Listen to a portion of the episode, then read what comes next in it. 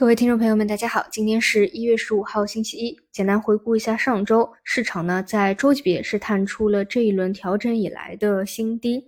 大阴线加四天的盘整，在上周四探出了新低是两千八百六十七点，探底回升。星期五呢，又是一个冲高回落，整体呢还是在一个三重底加底背离的一个磨底段。整体呢，这个三重底加底背离的走势还是比较健康的。只要这里不再出现大幅度的走弱啊，不管日级别有没有再来一个新低，比如说啊两千八百六十点啊等等啊，这个其实已经是小事了啊。只要能够在这个位置不出现大幅破位的系统性的风险，市场呢能够自发在完成三重底以后自己有一个反弹啊。但是呢，这个高度后面只能够走一步看一步再去聊啊。这个周末呢，最重要的一个啊事件的消息。就是万安那边的事件啊，终于是靴子落地了啊，不用去过多的点评它，或者认为对市场短期会不会有什么影响，因为基本上这个结果呢，跟这个大家此前的预期是完全一致的啊，基本没有出什么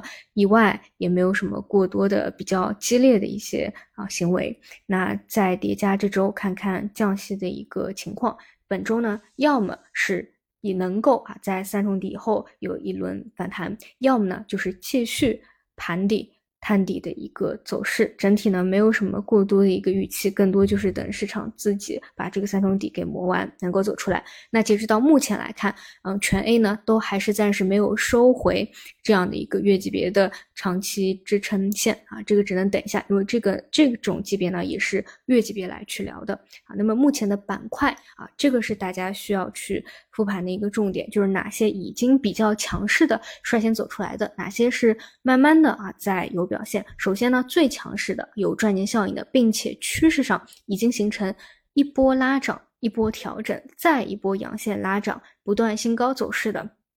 呃，理当啊是光伏和储能，这个呢也是板块的个股容量会比较大的啊。其次的呢，这个容量比较大的。呃，是消费，但是消费呢，虽然有底部，也是比较明显的拉涨反弹，但是不如呃，暂时还不如光伏储能有明显的这种趋势的一个走出啊，就是它更多只是啊两根阳线拉起来啊，可能有个回踩，再有个拉涨，但整个强度啊趋势的扭转暂时还不如光伏储能，但也是现在比较明显的在嗯在有动作的啊这么一个大方向。其次呢，就是华为鸿蒙啊，这个是科技类的方向，也是。啊，去年下半年就有赚钱效应的啊一个方向啊，这个和啊这个算是轮动的一个分支，也是嗯。这呃涨幅榜里面啊，也是算是现在有赚钱效应的。主要我看到的就是这几点，其他的可能是一些小的啊细分在轮动的，比如说啊机器人啊，之前的之前有过的这个